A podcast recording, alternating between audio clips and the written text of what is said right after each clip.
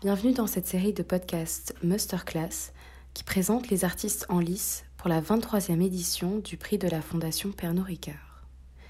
Animé par le commissaire Clément Dirier, retrouvez chaque semaine un épisode présentant un artiste, son travail, son parcours, ses inspirations. Cette semaine, c'est le tour de Hélène Bertin. Hélène Bertin revendique une démarche volontairement bâtarde, je cite, déployée tout à la fois en artiste, en commissaire d'exposition et en historienne. Elle travaille à Cucuron, dans le Luberon, et développe son travail en tissant des liens, activant toujours la notion d'altérité par la rencontre avec des passionnés, des artistes, des écoles, des artisans, des paysans. Voici pour la présentation. Nous vous souhaitons une très bonne écoute. Euh, on commence avec Hélène Bertin et euh, je voulais peut-être tout d'abord, Hélène, te faire réagir à l'image qu'il y a à, l'écran en fait, parce que euh, pour chaque première image, je sélectionne une image qui est pas un autoportrait de l'artiste, mais quelque chose qui est peut-être une représentation d'artiste. Et ça, c'est l'image qui est sur la première page de ton portfolio que tu m'avais envoyé. Et est-ce que tu peux peut-être nous dire quelque chose sur cette image comme mise en bouche?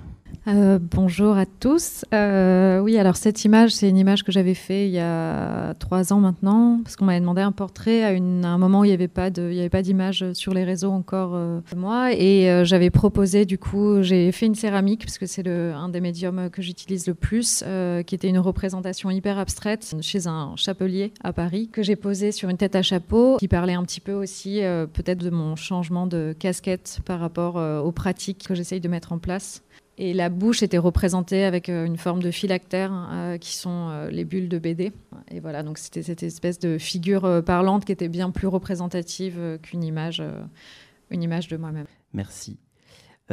Avant d'en venir euh, à, l'œuvre par laquelle j'ai rencontré ton travail, qui était un petit peu le principe que j'ai pour chacun des artistes, je voulais peut-être qu'on parle de cette première œuvre euh, que tu as mentionnée lundi quand on préparait cette présentation, qui s'appelle Confidence, qui date de 2014, euh, qui est ressortie récemment de tes fichiers d'archives, que tu avais presque oublié en fait, qui est une vidéo juste à la sortie des Beaux-Arts de Sergi, mais que tu relis un petit peu aujourd'hui par rapport à, ce que tu as fait depuis 2014 2015. Et d'une certaine manière, il y avait presque un inconscient de, ta démarche en fait dans cette œuvre qui s'appelle Confidence et qui euh, reprend ce principe du mobilier où il y a deux personnes qui peuvent se, parler.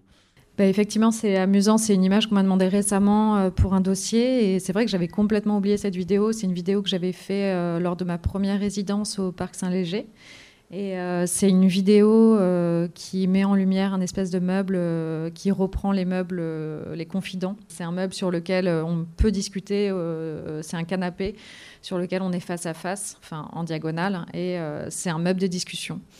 Et cette vidéo durait une dizaine de minutes avec une mise en lumière particulière qui évoluait tout au long de ce plan séquence et qui était une discussion lumineuse entre euh, ces deux assises dans lesquelles il y avait encore personne euh, et qui finalement, euh, après, dans ma pratique allait vraiment prendre place dans le réel. C'est-à-dire que juste après, j'ai commencé à développer un travail euh, qui était toujours en relation avec l'autre. Et euh, ça a commencé par ce travail de recherche avec euh, Valentine Schlegel, dont j'imagine on, va parler tout de suite. Voilà, mais c'est intéressant d'avoir eu cette vidéo presque métaphorique de la démarche qui va venir après. Donc, moi, j'ai rencontré le travail d'Hélène Bertin à travers un livre d'abord, ce qui est peut-être très emblématique euh, de ta pratique, puisque tu adores faire des livres. Peut-être que tu ne pourrais faire que des livres euh, si on, t'en laissait euh, la possibilité les moyens.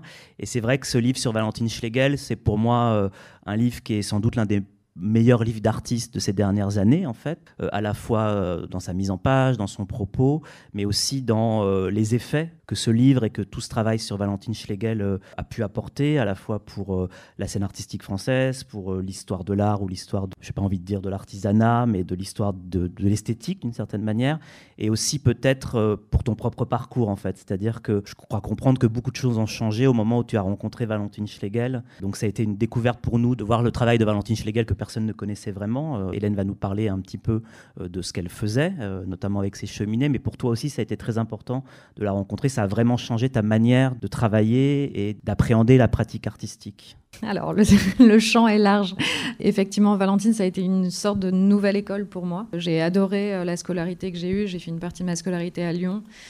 Euh, je suis partie après en stage chez euh, un marketeur au Canada et puis euh, chez Kelly Walker à New York. Et ensuite, je suis revenue, j'ai fait les Beaux-Arts de Cergy. J'ai vraiment apprécié cette scolarité, mais quand j'en suis sortie, en découvrant le travail de Valentine, j'ai l'impression d'avoir refait école et d'avoir complètement modifié ma manière de voir l'art. Et Valentine, pour ceux qui ne la connaissent pas, c'est une artiste qui au départ était céramiste on dire, la décennie euh, des années 50, elle a vraiment euh, exploré la céramique et euh, elle a créé une série de vases qui est restée mythique, qui sont des vases montés au colombin, qui rentrent vraiment dans le champ sculptural et qui seront enfin adoubés, on va dire, dans les années 2010, notamment par le travail de Pierre Schoenmeyer.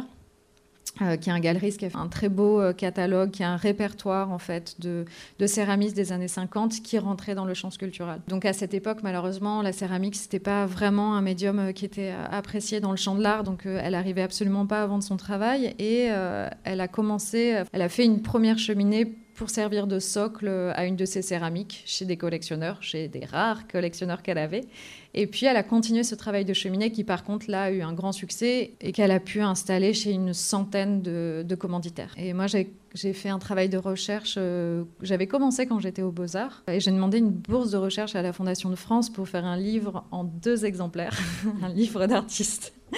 Euh, et, j'ai eu cette bourse, j'ai pu faire ce voyage. Et euh, Céline Poulain au CAC Bretigny m'a proposé une exposition euh, en 2014. Et je me suis dit, mais ce serait super de pouvoir montrer le travail de Valentine. Donc je suis arrivée un peu dans le champ de l'art en portant le travail de Valentine. Et j'ai expérimenté en tout cas la mise en espace avec le travail d'une autre personne.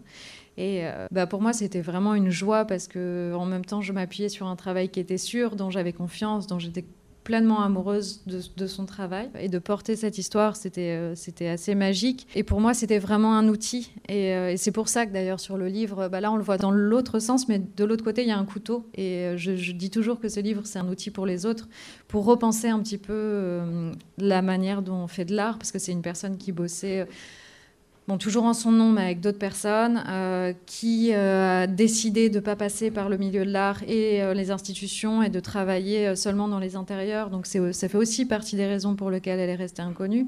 Et en même temps, d'avoir un petit travail de bois, de terre, qui est aussi beau que son grand travail en plâtre et en céramique, et qui est voilà, un petit travail de soirée, d'après-midi, de vacances, qui fait une sorte de continuité entre sa vie et, et son œuvre qui est qui enfin moi, qui me touchait beaucoup et qui correspondait assez bien à la manière dont j'avais envie d'appréhender euh, ma pratique. Et euh, donc ça a été vraiment une forme de seconde école. seconde école et puis peut-être aussi un modèle sur l'idée de travailler en collaboration, de ne pas être uniquement artiste, mais d'être aussi curateur, commissaire d'exposition, éditrice. J'ai quelques images après d'une exposition que tu as pu faire à 7 euh, au Crac Occitanie, toujours autour de Valentine Schlegel, avec des, objets de sa collection. Peut-être tu peux nous dire ce qui t'intéresse aussi dans le fait d'être euh, artiste et aussi d'être quelqu'un qui met en espace et qui présente les œuvres d'autres personnes. Tu plaisantes souvent sur le devenir biomonographique d'Hélène Bertin, c'est-à-dire euh, ce rapport que tu peux avoir avec des personnalités importantes qui te marquent ou qui t'ont marqué et qui t'accompagnent dans ton travail tout en étant une artiste autonome dans ta propre pratique en fait. Ouais, alors ça c'est vraiment quelque chose que je me suis, dont je me suis rendu compte euh, après la première exposition à, à Bretigny. L'exposition, elle avait vraiment, euh, on s'en est pas trop rendu compte, mais ça intéressait quand même pas mal de monde. Et cette exposition a vraiment créé quelque chose qui m'a fait un peu peur, c'est-à-dire un mythe autour de Valentine, et qui devenait, elle devenait une espèce de figure.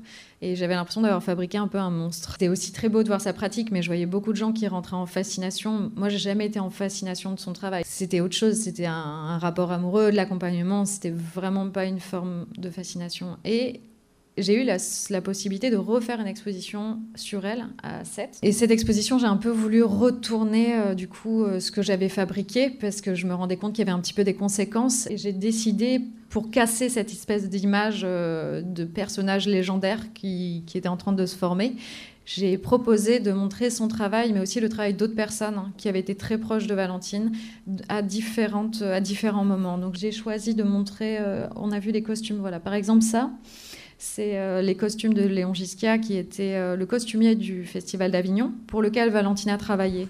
Donc euh, au moment où elle était stagiaire, puis après elle a, vraiment eu un poste. Elle, elle peignait à partir de ses maquettes sur les costumes. J'ai choisi de montrer le travail de Christian Dess, qui était son assistant, qui l'a aidé à faire des cheminées. Et ça, c'est euh, la cabane d'un de ses meilleurs amis qui était pêcheur à Sète, qui est mort malheureusement, mais dont ses fils sont venus euh, remonter cette cabane qui était installée sur la plage, avec qui elle passait beaucoup de temps. Donc en fait, l'idée, c'était vraiment de réorganiser euh, un petit peu son paysage amical et culturel pour qu'on comprenne que qu'en fait, elle était quand même entourée de beauté et que ces choses n'étaient pas... Enfin, elle a, aussi bu certaines choses et l'idée c'était un peu de rejeter, de montrer un petit peu s'il l'avait influencé et la beauté des autres personnes qui créaient autour d'elle et de différents milieux. Donc euh, ce costumier, ce pêcheur, il y a aussi un film qui était montré en face sur euh, la manière, c'était un des derniers euh, pêcheurs qui pêchait à la traîne. C'était une des dernières techniques de pêche à 7 qui maintenant a disparu. Euh, donc ils ont fait un petit film d'archives sur les, dernières, les derniers moments où il a pêché, où il était encore en forme. Donc il y avait ce pêcheur et puis son assistant euh, qui est un espèce d'artiste autodidacte euh, absolument fabuleux dont j'ai pu après faire rentrer les œuvres au, au, MIAM à 7. Donc toutes les œuvres exposées ont pu rentrer ensuite dans les collections et être protégées aussi. Et voilà, donc c'est peut-être un petit peu cette approche-là que j'ai par rapport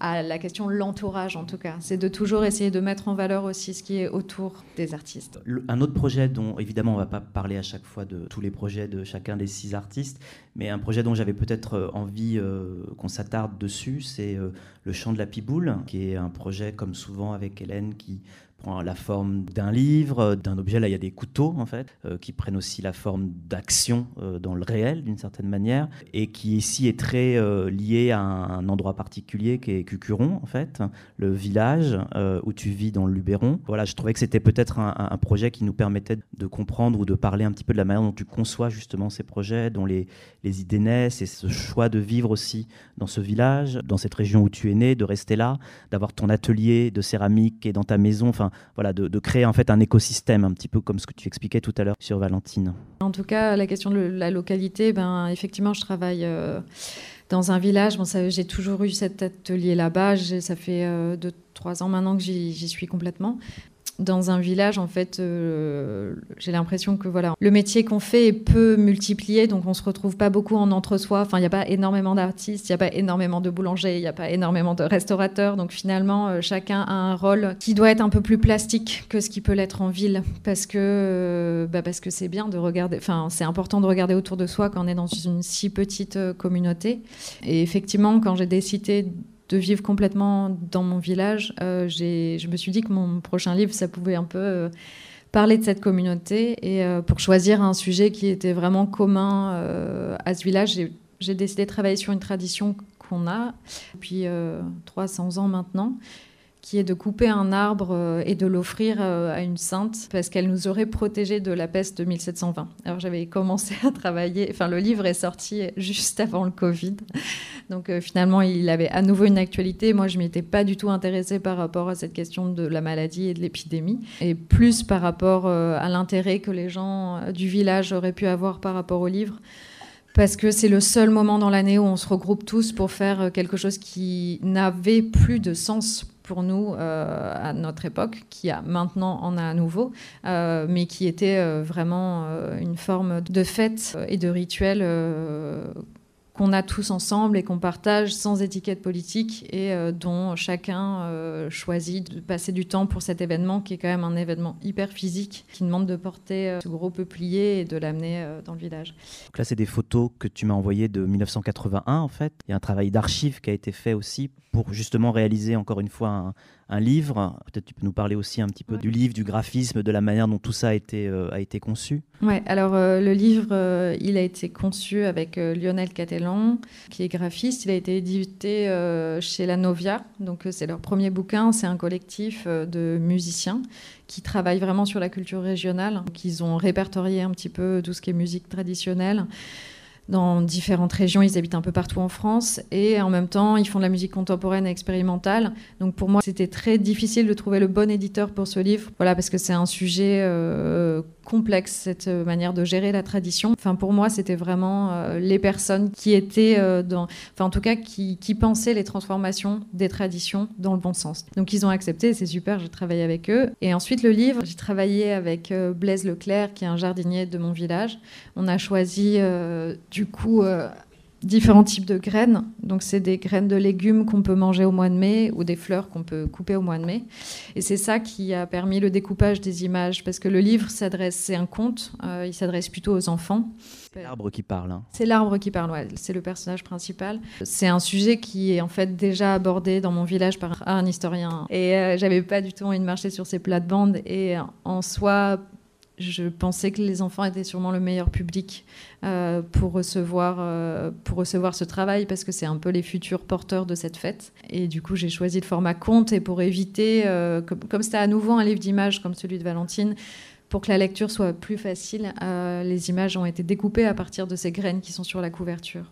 Et je vais juste parler vite fait de la typographie qui vient d'un typographe parisien qui s'appelle Brut et euh, qui s'appelle Bourrasque, euh, parce que chez nous on a beaucoup de Mistral et en fait les peupliers, on les coupe maintenant dans des haies qui avait été euh, faite pour éviter euh, que le Mistral renverse les cultures, qu'on taille euh, dans des, dans des lignes d'anciens champs qui maintenant ne sont plus cultivés pour aller chercher nos piboules, nos, peupliers. Et j'ai choisi après qu'on ait parlé du chant de la piboule, cette œuvre-là, pour montrer peut-être aussi la manière dont toutes ces recherches, tout ce travail que tu fais, qu'on pourrait presque décrire à la croisée entre effectivement l'histoire, l'histoire des formes, l'anthropologie, euh, l'intérêt pour le paysage, se, peut se métaboliser et se métabolise dans des œuvres plastiques en fait, dans des, dans des objets euh, qu'on montre dans un white cube comme l'image qu'on a ici euh, sous, sous, les yeux où c'est des comme des abris en fait à quelque chose qui, sont faits en bois, en bois de peuplier justement.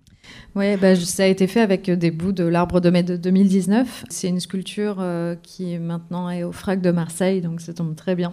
c'est resté dans, son, dans sa région. Donc dans les niches, en fait, sont présentées une série euh, de salopettes faites avec différents tissus euh, provençaux. Tissus provençaux qui ont quand même une, sacrée histoire. Je vais revenir là-dessus, ça va être un peu long. Et en fait, les salopettes reprennent un petit peu le vêtement provençal qui, malheureusement, dans notre tradition actuelle, n'a pas trop évolué. Donc c'est c'est-à-dire que les hommes ont tendance à porter l'arbre parce qu'ils ont des habits qui sont très pratiques et les femmes euh, ont tendance à danser après euh, la fête, même si ça bouge un peu depuis les années 70, c'est pas non plus complètement déconstruit. Et euh, c'est une proposition de nouvel habit que pourrait porter tout le monde pour pouvoir porter l'arbre et danser ensuite après.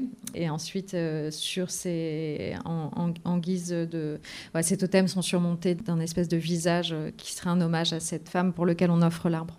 Il y a une autre exposition dont je voulais parler, qui est l'exposition la plus, la plus récente, que j'ai été voir à, à Montbéliard en mai 2021. C'est la première fois presque qu'on s'est parlé parce que, comme le disait Colette tout à l'heure, Colette m'avait proposé d'être le commissaire du prix en mars 21 et euh, j'ai fait la sélection, enfin le choix des artistes euh, très vite, mais je voulais quand même euh, aller voir les œuvres pour les artistes dont j'avais pas vu les œuvres ou leur parler. Et donc avec Hélène, on a fait une visite audio guidée de cette exposition un dimanche après-midi à 16h à Montbéliard où elle m'a fait la visite de toutes les, de toutes les œuvres par téléphone en fait. C'était une expérience assez, assez amusante sans que je puisse lui dire que je voulais l'inviter au, prix en fait. Donc euh, voilà, c'était assez amusant. Je voulais montrer quelques, quelques images de cette euh, exposition parce que c'est une exposition aussi qui avait eu lieu au Creux de l'Enfer euh, en 2020 peut-être, donc qui était aussi une, voilà encore une quelque chose qui, qui, venait des projets précédents. C'est pas forcément pour commenter toutes ces images parce que je voudrais aussi qu'on parle d'autres choses, mais voilà, c'est pour vous montrer un certain nombre d'œuvres où l'exposition, peut-être c'est ça dont on peut parler, elle était conçue comme un,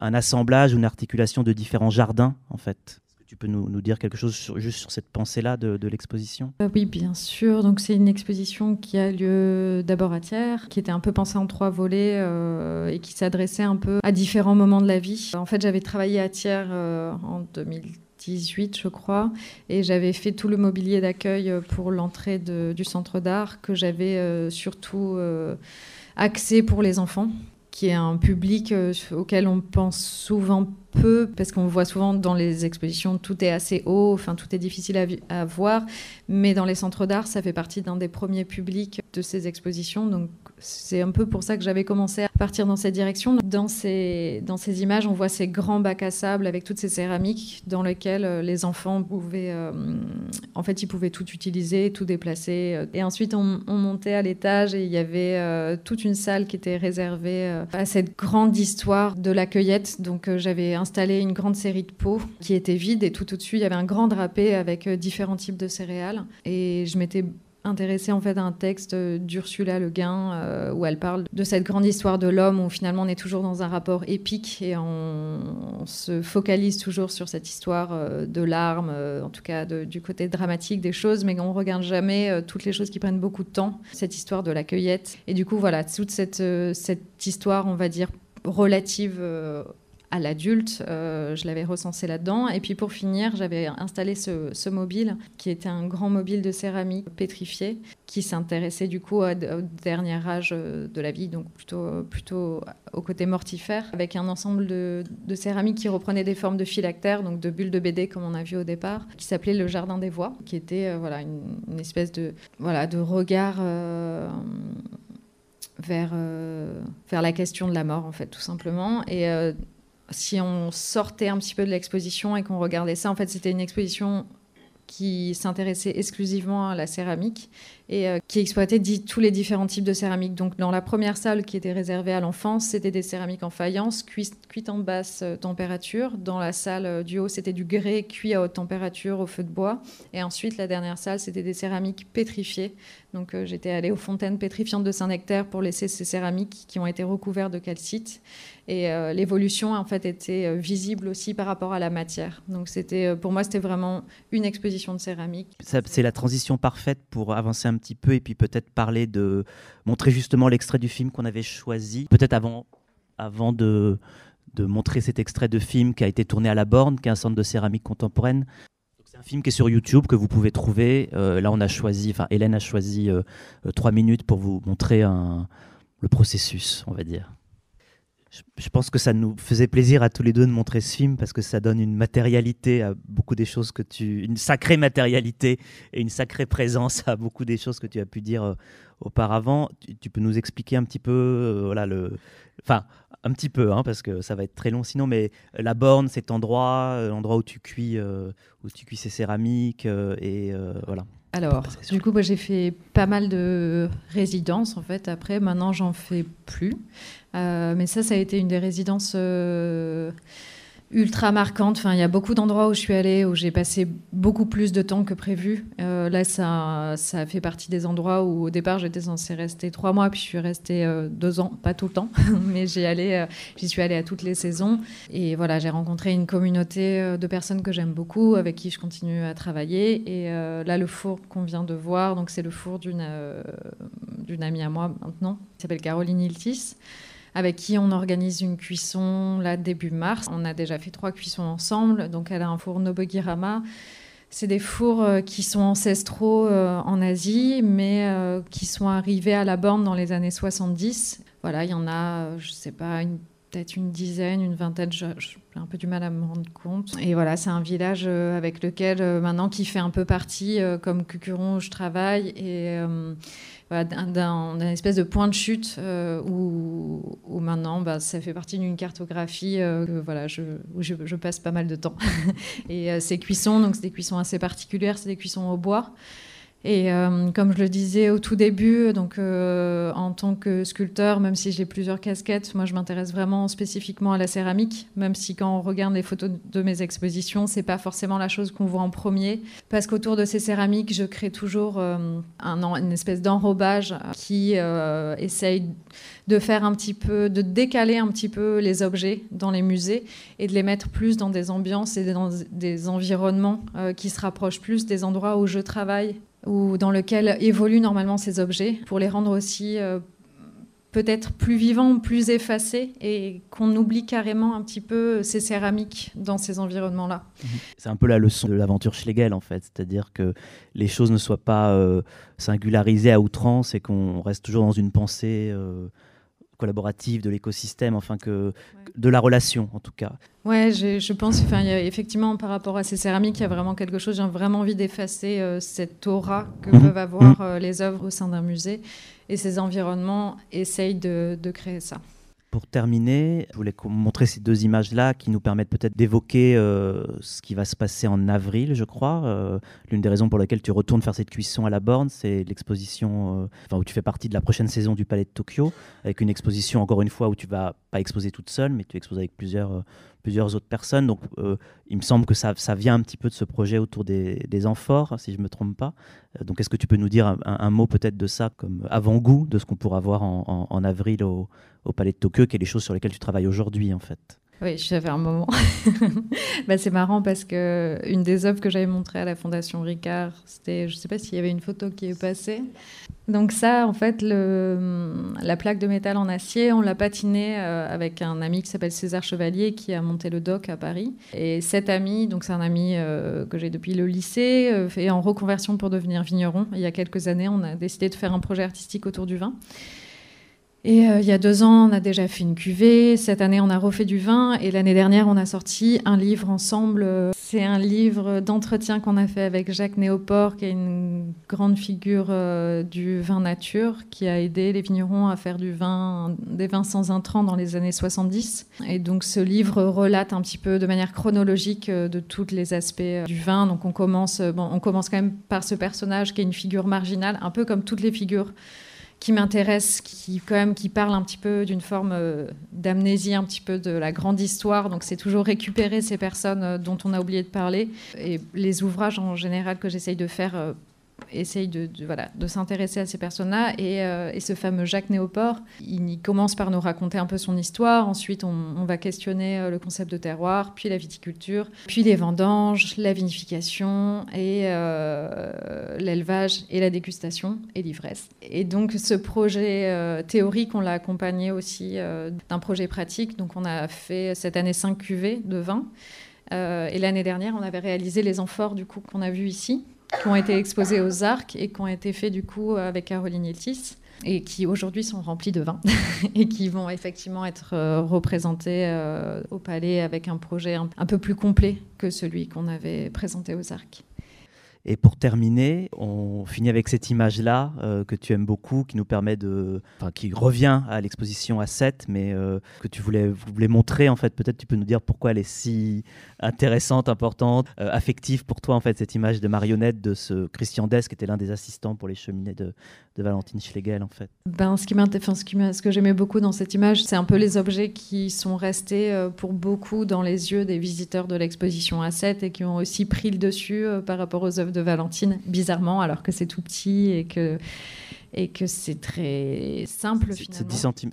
Ouais, ça mesure cette taille-là. Bon, par contre, elles sont, voilà, on peut complètement les manipuler. Et voilà, sur cette question de relation et comment finalement, enfin, moi, j'essaye de travailler au maximum, de choisir tous mes projets par rapport, voilà, de suivre mes émotions. Et effectivement, du coup, ça m'emmène dans des projets qui sont qui pourraient ne pas paraître être dans le champ de l'art et qui sont peut-être plus dans des questions anthropologiques souvent. Mais voilà, comment ces relations peuvent nous emmener euh, ailleurs. Merci beaucoup, euh, Hélène. Et euh, pour, pour faire un, un intermède, en fait, voilà, c'est ce premier aphorisme de, Jean-Michel Sanjouan. C'est pour tracer une perspective historique, prendre une règle et, un complice. Et voilà, cette idée de, de, bah, de, voilà, de la conversation. Merci encore, Hélène.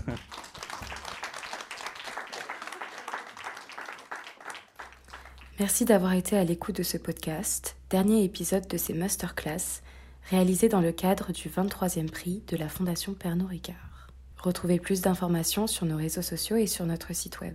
Si ce podcast vous a plu, n'hésitez pas à le faire partager autour de vous. Merci et à bientôt.